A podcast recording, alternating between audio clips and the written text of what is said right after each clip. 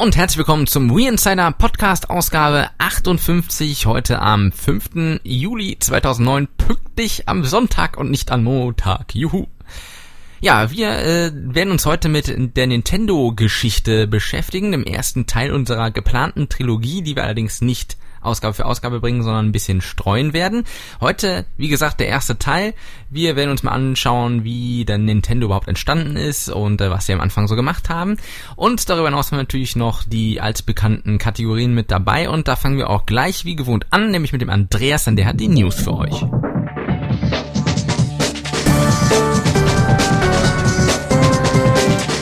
Hallo und herzlich willkommen zum Newsrückblick für den Monat Juni, der Monat der großen E3 und alle damit verbundenen Ankündigungen. Die hatten wir ja schon im letzten Podcast. Jetzt eine kleine Zusammenfassung der Informationen, die sich im Juni noch so aufgetan haben.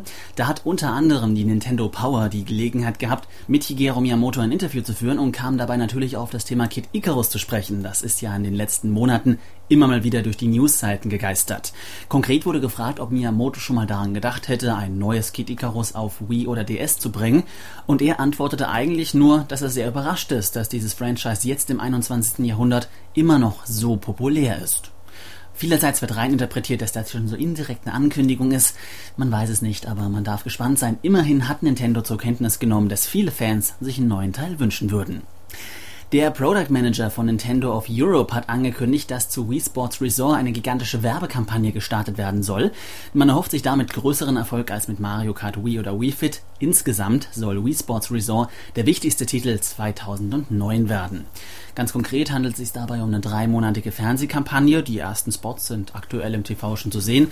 Außerdem wird in vielen Konsolenmagazinen und äh, andererseits auch im Internet äh, Werbung geschaltet, damit man eben möglichst nicht um das Thema herumkommt. Nochmal Miyamoto. In einem anderen Interview hat er sich in ein paar Zeilen zu den Spielen New Super Mario Bros. Wii, Super Mario Galaxy 2 und The Legend of Zelda Wii geäußert. Ähm, unter anderem wurde angekündigt, dass es in New Super Mario Bros. Wii nur die vier bisher bekannten Charaktere zu spielen geben wird, keine Peach, wobei ich persönlich das nicht als Verlust empfinde. Außerdem soll Mario Galaxy 2 im Vergleich zum Vorgänger einen höheren Schwierigkeitsgrad haben und es wird eine Art Bullet Time Funktion geben. Mario kann die Zeit verlangsamen. Wie genau das ausschauen soll, ist bisher noch nicht bekannt.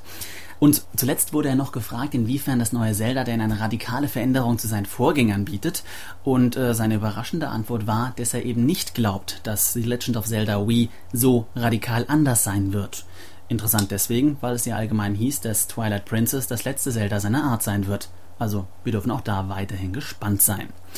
Äh, kleine Info am Rande, die Woche ist die neue Firmware-Version 4.1 erschienen, die wahrscheinlich neben vielen anderen Sperrungen von Homebrew-Software auch einen Fehler von Wii Sports Resort behebt.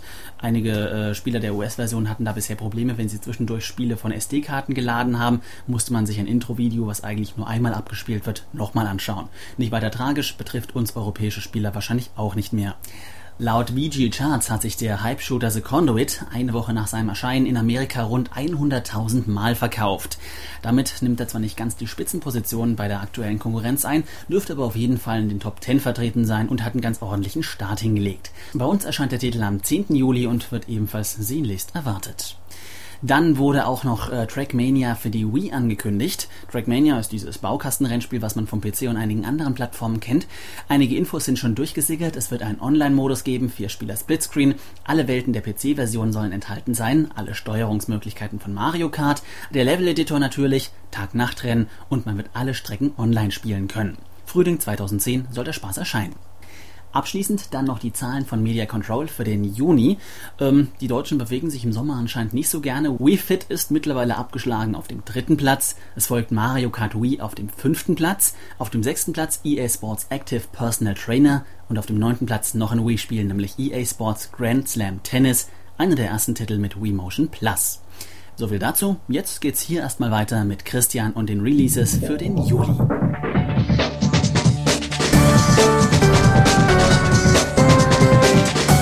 Die Neuveröffentlichungen für den Monat Juli 2009 lauten wie folgt. Am 1.7. Offshore Tycoon von Midway, Caveman Rock ebenfalls von Midway und Ocean Commander auch von Midway.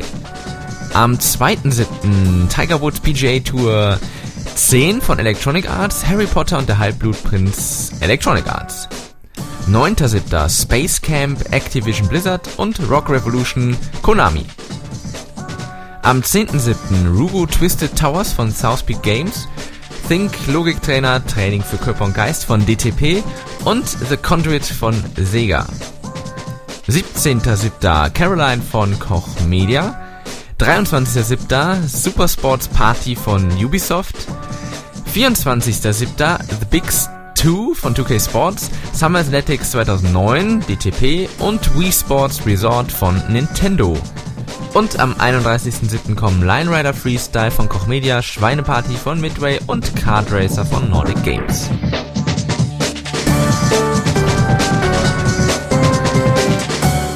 So, wir kommen jetzt zu den Hands-on-Berichten und da startet der Carol, denn der testet im Moment für euch MySims Racing und danach kommen meine beiden Berichte vom letzten Ubisoft ähm. Da konnte ich nämlich Academy of Champions und Rabbids Go Home für euch anspielen. Hollerö, liebe Zuhörer, ich bin's der Carol und ich habe mal die Plastikgitarre in den Ständer gestellt und habe mir mal mein Lenkrad geschnappt und fahre einige Runden mit MySims Racing von EA. MySims Racing ist ein typischer Funracer. Er macht super mega viel Spaß von der ersten Sekunde aus im schnellen Rennen. Ähm, man steigt ins Spiel ein, schnappt sich ein Auto und düst über die Strecken mit diesen knuffigen kleinen Fahrzeugen mit den lustigen Fahrern drin. Es ist eigentlich wie Mario Kart. Man hat Items, um seine Gegner abzuschießen. Ähm, die Strecken sind relativ cool designt. Aber es kommt eben noch dieser Sims-Faktor dazu, indem man sich eben seinen Fahrer selbst kreieren kann und an dem Fahrzeug wirklich eigentlich alles verändern kann, von den Felgen über Spoiler, Scheinwerfer, Lackierungen, ähm, die Motoren, die Lenkung, das Fahrgestell. Es geht einfach alles an dem Auto, kann man sich ähm, verändern. Natürlich stehen diese Veränderungen nicht von Anfang an zur Verfügung. Dafür gibt es in dem Spiel nämlich einen Story-Modus.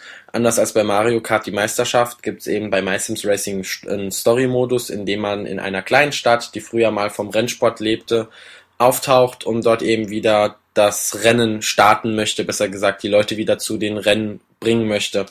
Man hilft dann den äh, ortsansässigen Pizzabäcker dabei, Pizzas auszufahren. Das ist eine kleinere Mission auf den verschiedenen Rennstrecken. Und somit äh, gewinnt man sich Freunde, wie das bei Sims eben so üblich ist. Es geht alles nur um die Freundschaft zwischen den Leuten. Und kann dann später Stadtrennen fahren, sich neue Gegenden freispielen, wie zum Beispiel den Wald oder eben die Berglandschaften, wo die Strecken etwas schwerer sind.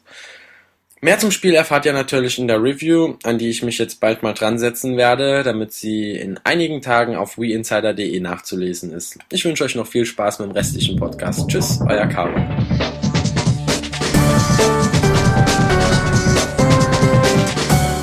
Academy of Champions von Ubisoft konnten wir kürzlich anspielen. Dabei handelt es sich um ein Fußballspiel ähnlich Mario Strikers Charge, allerdings kein simulationsartiges, also kein FIFA oder Pro Evolution Soccer. Wenn man die ersten Screens oder auch den Trailer gesehen haben sollte, dann fällt einem der Comic-Look als erstes auf. Und ja, worum geht's in dem Spiel? Man wird eingeladen zur Brightfield Akademie, die von Fußballlegende Pelé geleitet wird und innerhalb von vier Monaten soll man hier also zu einem der besten Fußballer heranreifen. Um das Ziel zu erreichen, muss man diverse Übungen absolvieren, darunter also Torwarttraining, Schuss, Pass oder Tackling-Übungen, die sind aufgebaut ähnlich wie Minigames. Und ja, zwischendurch gibt's dann aber immer wieder richtige Spiele. Gespielt wird hier nicht 11 gegen 11, sondern nur 5 gegen 5. Also letztendlich ist es nichts anderes als ein Party-Fußball-Game, wenn man so möchte. Ja, man wird nach den ersten Übungen, die auch so ein bisschen tutorialmäßig aufgebaut sind, wird man eingeteilt in ein bestimmtes Team, je nachdem, welche Leistung man da gebracht hat. Ja, wenn man besonders gut war, dann kommt man also auch in ein entsprechend gutes Team. Dort kann es sein, dass man dann auch schon Spieler wie Pelé drin hat oder auch Mia Hamm. Am Ende gilt es darum, die fiese Scathamore Academy zu schlagen in einem finalen Spiel. Also man sieht schon, es ist das Ganze auch so ein bisschen Harry Potter mäßig aufgezogen. Und diese Akademie ist ja quasi ein Schloss und ja, es erinnert alles sehr stark daran, nur dass es eben hier nicht um Zauberei geht, sondern um Fußball. Wobei, dadurch, dass es eben so einen Party-Charakter hat, einen sehr starken, äh, macht man natürlich auch diverse Moves, die es ja im echten Fußball einfach nicht gibt. Ja, zur Steuerung, wir haben das Spiel jetzt erstmal nur mit der normalen Wii-Remote und mit Nunchuck gespielt. Man kann ähm, erstmal so Standardaktionen natürlich ausführen wie ein, wie ein Pass oder ein, eine Grätsche oder eben ein Tackling und natürlich ein Torschuss. Man kann aber auch eine Spezialfähigkeit aktivieren, indem man die Wii-Remote schüttelt und ja, jeder Charakter hat hier seine eigenen individuellen Fähigkeiten. Es ist aber auch möglich, das Spiel mit dem Balance Board zu steuern. Konnten wir jetzt leider noch nicht ausprobieren. Auch möglich ist der Einsatz von V-Motion Plus, der dann eben noch spezielle Fähigkeiten mit ins Spiel bringt, die man ausführen kann. Konnten wir jetzt auch noch nicht ausprobieren. Ähm, ja, unterm Strich kann man sagen, macht durchaus Laune. Wie gesagt, ist aber natürlich absoluter Party-Fußball und hat also nichts mit Simulation zu tun. Das heißt, FIFA-Freunde werden hier weniger auf ihre Kosten kommen. Allerdings wenn man im Multiplayer-Modus spielt, macht das wirklich Spaß. Man kann nämlich auch später noch weitere berühmte Videospielcharaktere freischalten. So ist also auch möglich, zum Beispiel Sam Fisher oder Altair oder Rayman oder auch die Rabbits übernehmen, die allerdings ausgenommen der Rabbits alle auch als Kids dann dargestellt sind. Also ist ganz nett gemacht. Ähm, wie viel oder wie motivierend jetzt der Karrieremodus sein wird für den Singleplayer, lässt sich beim ersten Anspiel schlecht sagen. Aber ich denke, es ist durchaus ein ganz spaßiges Spiel was auf jeden Fall Mario Strikers Charge zumindest im Umfang toppen kann. Ob es letztendlich auch im Spielspaß besser sein wird, das müssen wir erst noch abwarten.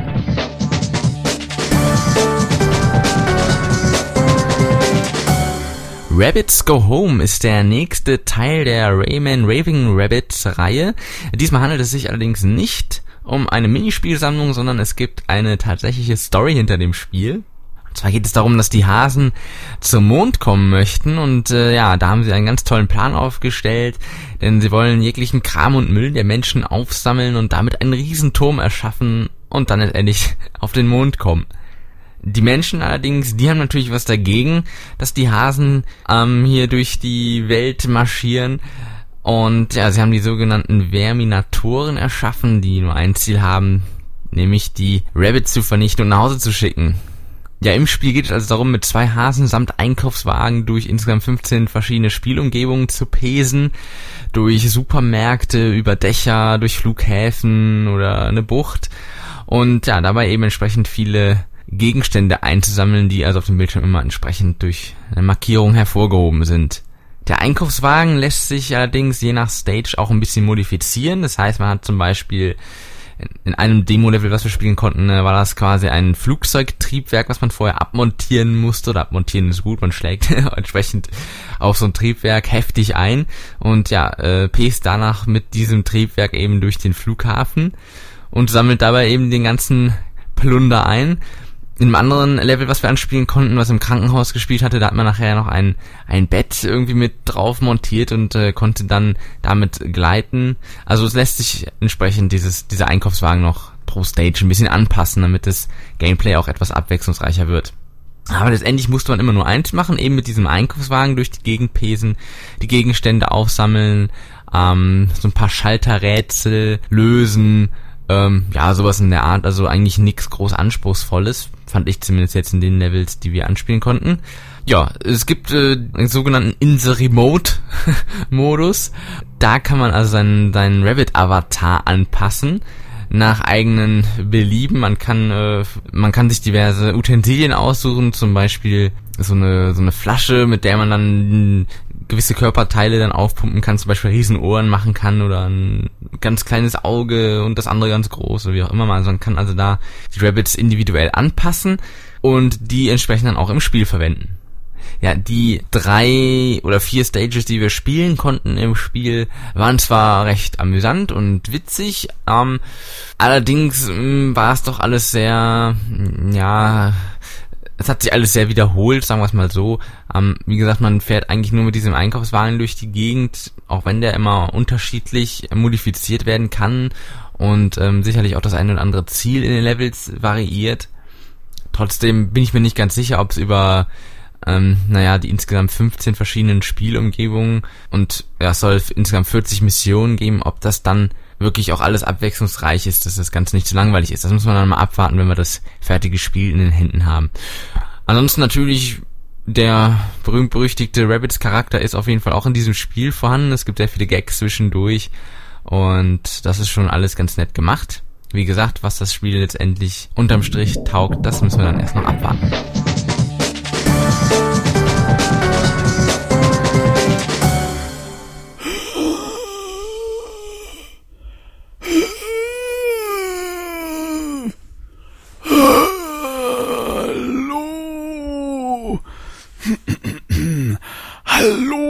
Zur Sprechstunde mit Dr. Wienseide. Entschuldigt bitte, aber die Hitzewelle macht mir momentan etwas zu schaffen. Äh, mir sterben hier reihenweise die Patienten in Hitzetod. Das ist nicht unbedingt dem Image förderlich. Aber nun gut, sei es drum, wie es ist. Ihr seid hier für die Sprechstunde und ich habe einen echten Knaller für euch, denn das hier mit Podcast-Ausgabe Juli 2009 ist die letzte Ausgabe Dr. Wiensider. Ja, da guckt ihr aber mein Antrag auf Aufnahme in die Ärztekammer ist allem Anschein nach angenommen worden. Das heißt, in Zukunft kann ich dann irgendwo auf Hawaii unter Palmen mit einem schönen kühlen Caipirinha sezieren und äh, muss mich nicht mehr durch Foren prügeln. Naja, trotzdem, für den Abschluss soll es nochmal eine richtig schöne Stunde geben und wir fangen an mit alias Blaunase, der mal eine interessante Frage hat, nämlich von welcher Fußballmannschaft Nebulus eigentlich Fan ist. Ja, äh, der Chef ist ja eigentlich ein richtiger Kölner Jung. Äh, trotzdem ist er Fan von Borussia Mönchengladbach seiner Meinung nach packen die nämlich jetzt den Aufstieg ins internationale Geschäft. Wer da anderer Meinung ist, kann das gerne in den Comments zum Ausdruck geben. Außerdem fragt er noch, was wir denn zu dem neuen Zubehör sagen, das Tony Hawks Ride beiliegt. Das ist ja so eine Art ähm, Skateboard ohne Rollen, also äh, halt mit Sensoren. Im Prinzip so ein bisschen wie das Balanceboard, sieht nur cooler aus. Also sofern das funktioniert, klar, warum nicht? Balanceboard kann ja bei den richtigen Spielen auch Spaß machen. Shadow Mirror fragt, darf man erwartet, dann String auch demnächst? Punkt, Punkt, Punkt. Fragezeichen. Bitte, was? Ja. Äh, außerdem fragt er noch, hast du Nacktbilder von meiner Brawl-Schwester Strins? Wenn ja, kannst du mir welche davon geben? Oh Mann, Alter, ohne Scheiß, Halsmaul. Das ist voll ekelhaft. Spielemeister fragt, kann Dr. Weensider einem Laien vernünftig erklären, wie WeMotion Plus funktioniert? Natürlich kann ich das, dafür bin ich Doktor, dafür habe ich promoviert.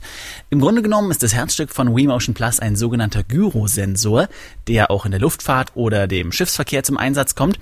Dieser Gyrosensor kann im Vergleich zu den normalen Sensoren der Wiimote Rotationen und Bewegungen unterschiedlicher Geschwindigkeit sehr präzise aufnehmen. Also die Standard-Wiimote-Sensoren tun sich gerade schwer, wenn es eben darum geht, Geschwindigkeit bei den Bewegungen zu differenzieren. Zum Beispiel, wenn man das klassische äh, Wii Sports Tennis spielt, kann man mächtig knüppeln oder auch nur ganz leichtes Handgelenk schnicken. Es kommt immer derselbe Schlag dabei raus. Das Besondere von Wii Motion Plus ist eben, dass äh, Neigungen um die eigene Achse und Beschleunigung mit unterschiedlichen Geschwindigkeiten erkannt werden. Deswegen können am Beispiel vom neuen Wii Sports Schwertspiel eben leichte schnelle Neigungen des Schwertes direkt eins zu eins umgesetzt werden. Das ist im Prinzip so der Trick dahinter. Dann fragt er weiterhin, dauert's einfach nur so lange, bis eine neue Wien-Seite TV-Folge kommt, oder liegt ihr da im Moment einfach nur etwas auf der faulen Haut? Tja, eine Frage, die ja nur wirklich nicht selten kommt. Ähm, ich will das Ganze abkürzen wir arbeiten an Insider TV und wie ihr euch denken könnt, äh, sollte es auch mal früher erscheinen. Ist es nicht, aber es wird definitiv in diesem Sommer mit der neuen Staffel und der weiteren Videostoff von Insider weitergehen. Das äh, sollte fast sehr sicher sein. Messiah fragt, warum lassen sich die Redakteure kaum in den Foren blicken? Sind die denn so beschäftigt?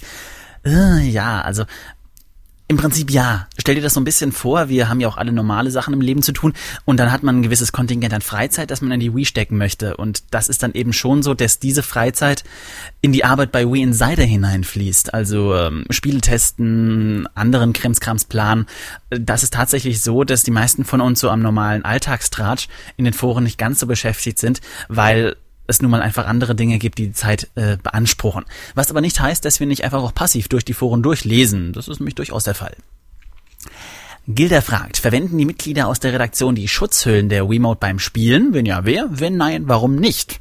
Ähm, ich persönlich benutze die Schutzhülle, ich habe nur eine, finde sie nett.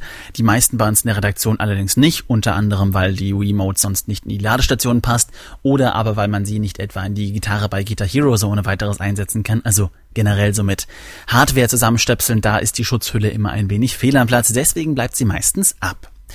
K. Leonidas Spartas 300 fragt, glaubst du an UFOs? War da nicht vor zwei Monaten erstmal so eine Frage? Ah, ich halte mich da lieber zurück. Glaubst du, dass Project Natal was bringen wird? Und was ist mit dem Zeugs, das man sich an den Finger stöpseln kann und es dann Impuls die Nervosität des Spielers misst? Ich bin mir ziemlich sicher, dass wir auch dazu in den letzten zwei Podcasts schon einiges gesagt haben. Äh, Project Natal sieht cool aus, muss sich aber erst noch in der Realität beweisen, ob es denn auch wirklich spieletauglich ist. Und dieses Fingerstöpsel-Ding, Naja, also es hat schon Potenzial, aber ich fürchte so ein bisschen, dass es ja dann eher irgendwie dazu verwendet wird, um dann bei Wii Sports 3000 noch weitere Disziplinen mit besonderer Pulsmessung anbieten zu können. Würde es aber wirklich genutzt werden, wäre das eigentlich eine coole Sache, weil Spieler damit wirklich interaktiv auf die Stresssituation des Spielers reagieren könnten. Wäre ein cooler Ansatz, müssen wir aber mal die Umsetzung abwarten. Sushi fragt, wie stehst du zum Ugly Smiley? Äh, super wichtig. Das Ugly Smiley ist das wichtigste Smiley der Welt und ich würde mir wünschen, dass es auch in der Realität die Möglichkeit gibt, per Ugly Smiley zu kommunizieren. Allerdings würde sich das dann ungefähr so anhören. Hm. In gut 30% aller Beiträge von mir kommt das übrigens vor. Weiter fragt er außerdem, weiß dein bayerischer Topsender von deiner Arbeit bei WeInsider? Wie steht er dazu? Stehst du unter Copyright? Hat er dein Managergeld sogar nochmal erhöht, um dich zu halten? ich arbeite seit gut fünf Monaten nicht mehr bei meinem bayerischen Topsender. Stattdessen bin ich jetzt einfacher Student, neben meiner Arbeit als Doktor natürlich. Äh, meine Copyrights liegen bei denen und das Geld, naja, das lassen wir mal lieber vom Tisch.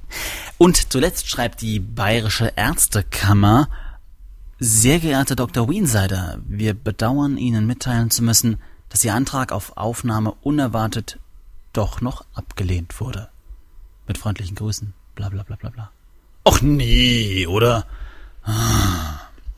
Okay, dann bleibe ich wohl doch noch länger euer Forenarzt.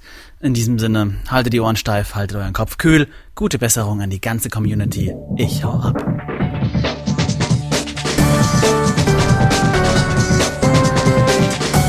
Willkommen zum heutigen Hauptthema, welches sich da beschäftigt mit Nintendos Geschichte.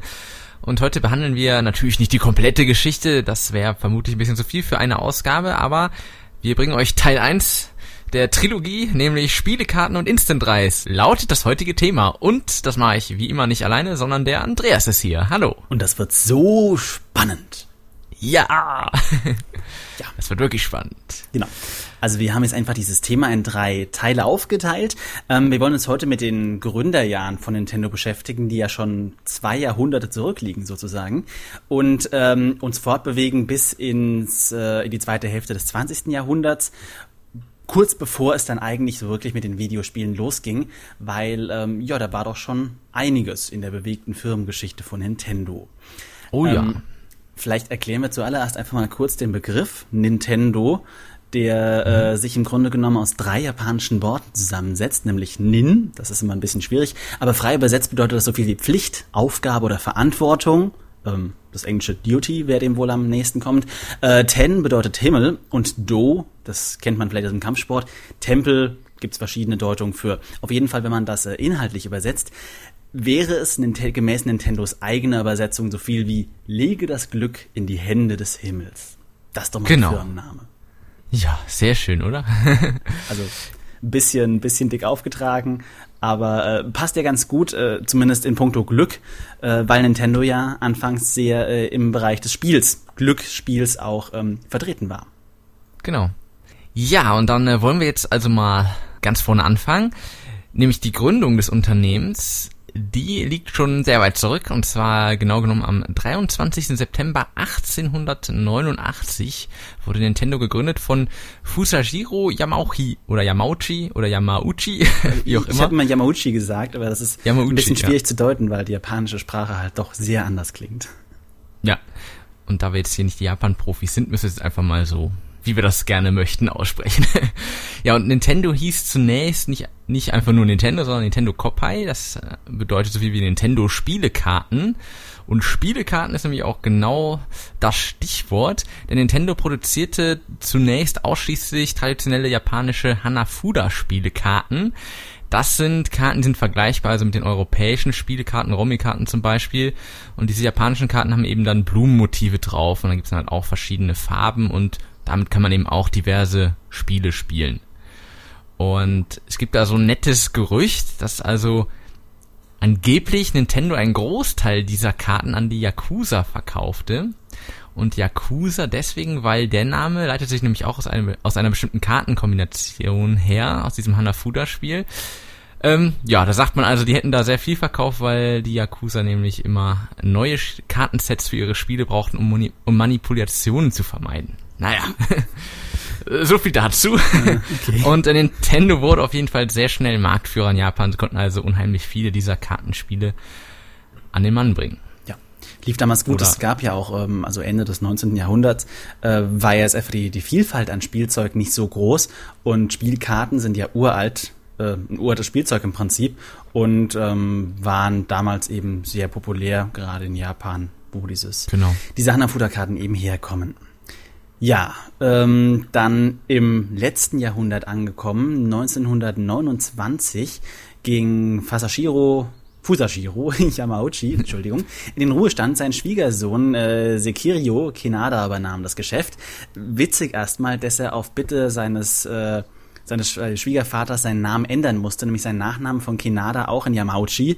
Der Firmenname genau. von Nintendo wurde nämlich zu dem Zeitpunkt auch geändert in Yamauchi Nintendo und Co sehr lustig. Richtig. Also der hat wirklich als Geschäftsführer im Prinzip, um dieses rechtmäßige ja, Erbe antreten zu können, äh, seinen Nachnamen geändert.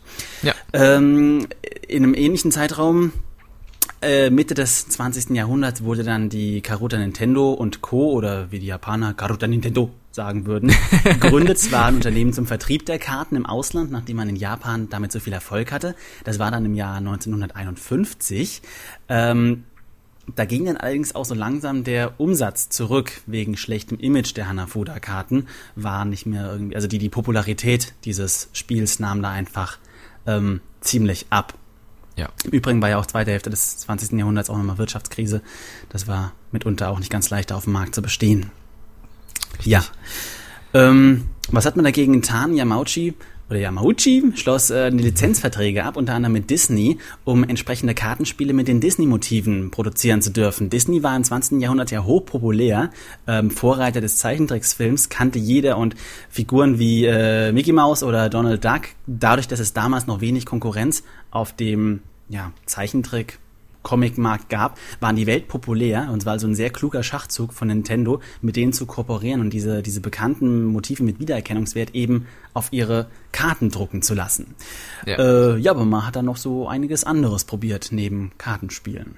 Genau, es gab noch einige weitere Firmenzweige, die eröffnet wurden. Zum einen hat man sich in der Instant-Reis-Herstellung versucht und unter anderem noch ein Taxiunternehmen gegründet. Ähm, also da hat man wirklich versucht, in diverse ja, Schienen noch mit reinzukommen. Also Instant Reis finde ich besonders interessant. Also Aber, lief, auch nicht besonders gut, muss man dazu sagen. Ja. Ähm, wirklich Erfolg hatten die eigentlich nur mit dem Verkauf von Spielzeugen, auch wenn genau. jeder Japaner Reis ist. Aber ähm, ja. es war halt einfach der Versuch, verschiedene Geschäftsfelder zu erschließen.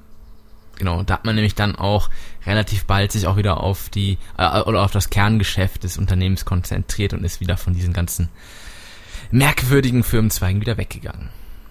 Ja, dann äh, 1969 ist ein wichtiges Jahr für Nintendo, denn Gunpei Yokoi tritt dem Unternehmen bei und er entwickelt erstmal einige neue Spielzeugwaren, also hat noch gar nichts mit Videospielen zu tun, also soweit sind wir noch gar nicht. Und zwar hat, ist er unter anderem der Erfinder der Ultra Hand oder Ultra Hand, wie auch immer.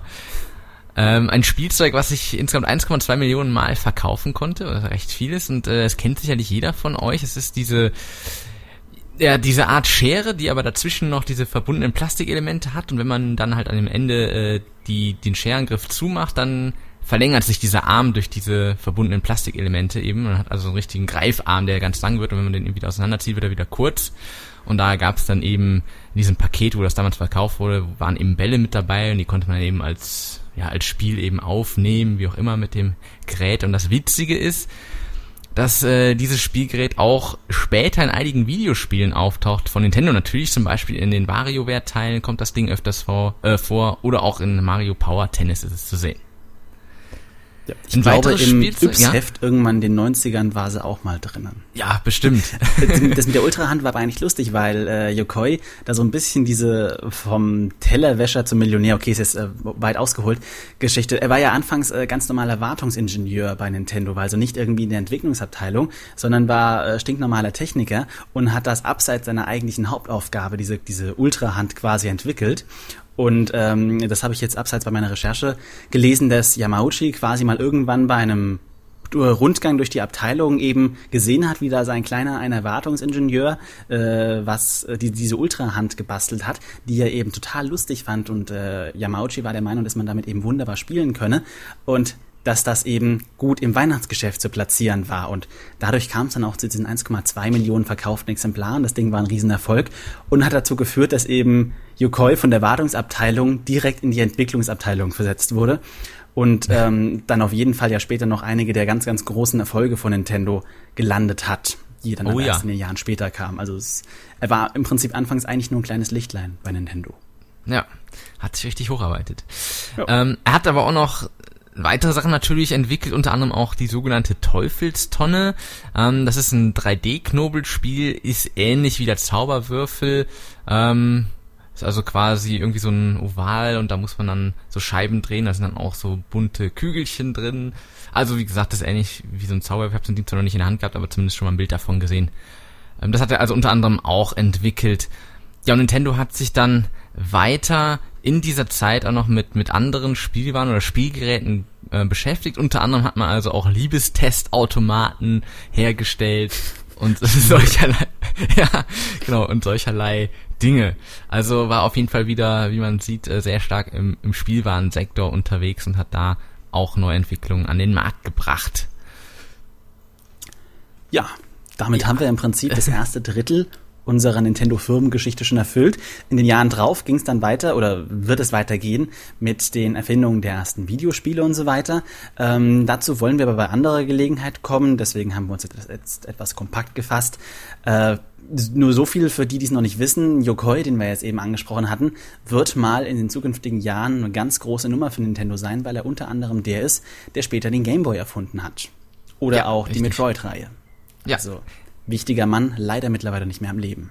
Nein, leider nicht, aber da werden wir noch ein bisschen detailreicher drauf eingehen. Wie gesagt, in den nächsten Ausgaben. Ähm, wir werden uns dann natürlich ähm, mit den Anfängen der Videospielen beschäftigen. Da sind so Stichwörter wie Game and Watch angebracht. Also könnt ihr mal gespannt sein, da werden wir noch einiges für euch parat haben. Und, Und dann letztlich äh, auch äh, alles an guten, ja und vor allem aber halt auch Fehlentscheidungen von Nintendo, die ihnen ja so ein bisschen schwierige Jahre in den späten 90ern, Anfang 2000 äh, gebracht haben und letztlich eigentlich bis zur heutigen Wiedermarktführerschaft geführt haben. Insofern genau. ähm, seid mal gespannt. Wir können noch nicht sicher sagen, ob es im nächsten Monat weitergeht, weil ja erst dann erstmal die Games Convention ansteht. Aber das wird auf jeden Fall unser zukünftigen Podcast. Das ist die Gamescom. Gamescom. Ja? Oh nein! Pardon! Ah. Vielleicht sollte ich auf der Gamescom mal ein T-Shirt anziehen, I Love Games Convention oder so. genau. Haben die nicht letztes Jahr sogar Kommt bestimmt gut an. mit Gamescom über die Games Convention fliegen lassen? Also man muss wahrscheinlich vorsichtig sein, wenn man auf der Gamescom den falschen Namen sagt, wird man von einem Killerkommando abgeschleppt. Gut, ich, ich meinte auch. natürlich Gamescom, mit der wir uns äh, jetzt im Sommer noch beschäftigen werden. Und ähm, dann wird es, wenn nicht in der nächsten, wahrscheinlich im Spätsommer, übernächste Ausgabe mit der Firmengeschichte weitergehen. Richtig, genau. Gut. Ja, dann, äh, wie gesagt, sind wir durch. Bisschen kompakter heute, aber ich glaube, es ist nicht so schlimm. Ähm, ihr könnt euch freuen auf die nächste Ausgabe mit der Gamescom. Da werden wir auch noch eine äh, eine Ankündigung machen, die auch noch sehr interessant sein dürfte. Wollen wir jetzt aber noch nicht zu viel verraten. Und äh, ja, dann sage ich an dieser Stelle erstmal vielen Dank, Andreas, dass du wieder mit dabei warst. Sehr gerne. Wie, wie jeden Monat. Und äh, da würde ich sagen, machen wir jetzt weiter hier im Podcast.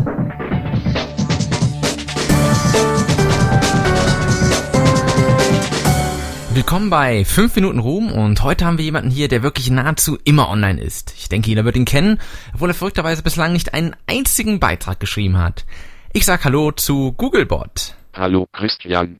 Schön, endlich einmal etwas Aufmerksamkeit von euch im Podcast zu erhalten. Ja, wir freuen uns auch. Wir waren uns ja nicht sicher, ob du überhaupt sprechen kannst, wo du ja schon nie schreibst. Doch, doch. Keine Sorge, das funktioniert wunderbar. Ich habe in der Schule damals gut aufgepasst. Auch wenn mein Sitznachbar Leikos immer Blödsinn gemacht hat. Aber er hat ja auch keinen Abschluss geschafft. Na, umso besser. Ja, dann mal die erste Frage an dich, die wir eigentlich jedem hier stellen. Stell dich doch mal kurz vor, woher du kommst, was du so machst und seit wann du schon auf wie Insider unterwegs bist. Hallo, mein Name ist Google, Googlebot. Ich komme aus Mountain View, Kalifornien. Mein Beruf beschränkt sich auf das tägliche Surfen durch das Internet. Seit wann bin ich auf eurer Seite? Oh, da muss ich erst einmal in meinen Logdateien schauen. Ich kenne die Seite ja schon seit der allerersten Version, damals noch als N-Revolution. Das muss ja dann Anfang 2005 gewesen sein, oder? Ja, das ist korrekt. Dann äh, schnüffelst du ja auch schon recht lange bei uns rum. Wie meinen? Ach, äh, nichts, nichts. Ähm, wie kommt es eigentlich, dass du nie irgendwelche Beiträge schreibst? Ich lese eben viel mehr. Ich brauche ständig neuen Input. Manche sagen ja, ich sei vielleicht krank und sollte mich lieber in Behandlung begeben bei Blubberfisch. Wieso? Naja, ich kenne quasi das komplette Internet. Auswendig. Ich lese alles und immer und überall. Da bleibt nicht viel Zeit zum Schreiben. Ja, dann können wir ja froh sein, dass du überhaupt Zeit für dieses Interview hast. Aber wie sieht es denn mit dem Thema Videospiele aus? Was magst du da besonders gern? World of Google ist toll. Äh, heißt das nicht World of Goo? Nein, Okay. Ähm, sonst noch was dabei, was du gerne spielst? Google and Goblins 2. Du meinst wohl Ghouls and Goblins. Naja, egal. Und wie stehst du zur aktuellen Lage auf der Wii? Bist du von Wii Motion Plus überzeugt oder meinst du, dass wir trotzdem weiterhin, beziehungsweise gerade deshalb, tonnenweise Partyspiele abbekommen werden? Ich glaube, dass das neue Zubehör das Tor zur Hölle noch weiter aufschlagen wird. Diese Partyspiele kommen doch nun erst richtig in Fahrt. Party hier, Minispiele da. Mir macht das Sorgen, ehrlich. Na, da bist du aber pessimistisch. Ja. Das habe ich wohl von Zauberzunge. Ach, kennt ihr euch etwa? Ich zumindest kenne ihn gut. Ich kenne halt alles und jeden. Ah ja, okay. Ja, dann äh, weißt du sicherlich auch, was jetzt folgt, oder? Ja, eine Massage der Praxisdamen und eine anschließende Behandlung beim Doc. Äh, nein, ich meine, bevor die Sendezeit zu Ende ist. Ach so, ich darf jemanden grüßen, oder? Genau, dann schieß mal los. Also, ich grüße ganz besonders meine alte Kumpel Jahubert, dann die wie Insider Redaktion sowie alle Moderatoren und natürlich die komplette Community. Nicht grüßen möchte ich hingegen den MSN-Bot. Wieso? Der ist doof. Okay. Ja, dann äh, vielen Dank für das Interview und weiterhin viel Spaß beim Ausspielen unserer Website. Alles klar, vielen Dank und bis bald und natürlich weiterhin viel Erfolg. Euer Ranking könnte schließlich noch was besser werden. Na dann tu doch mal was und lass deine Beziehung spielen. Nur wenn ich ein paar Affen aus eurem Keller zu Versuchszwecken erhalte? Klar, äh, nimm dir welche mit. Nur nicht der mit dem Holzfällerhemd, der gehört zur Redaktion. Okay, abgemacht. Also bis denn, tschüss.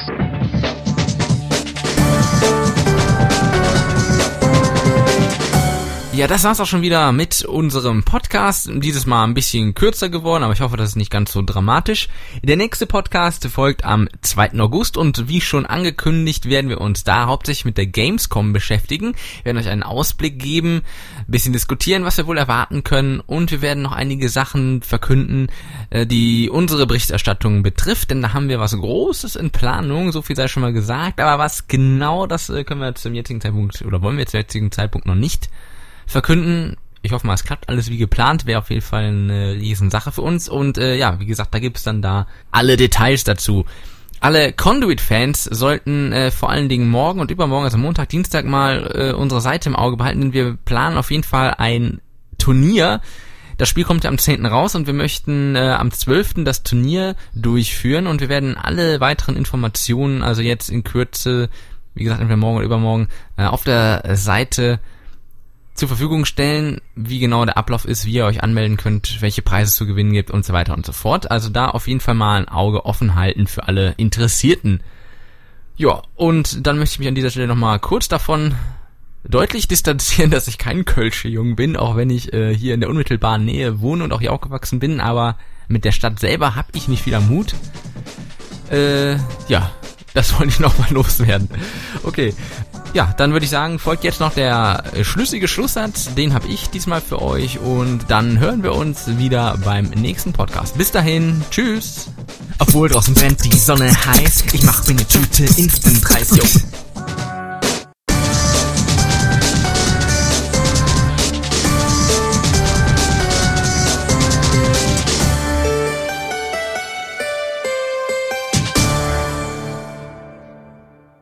Läuft.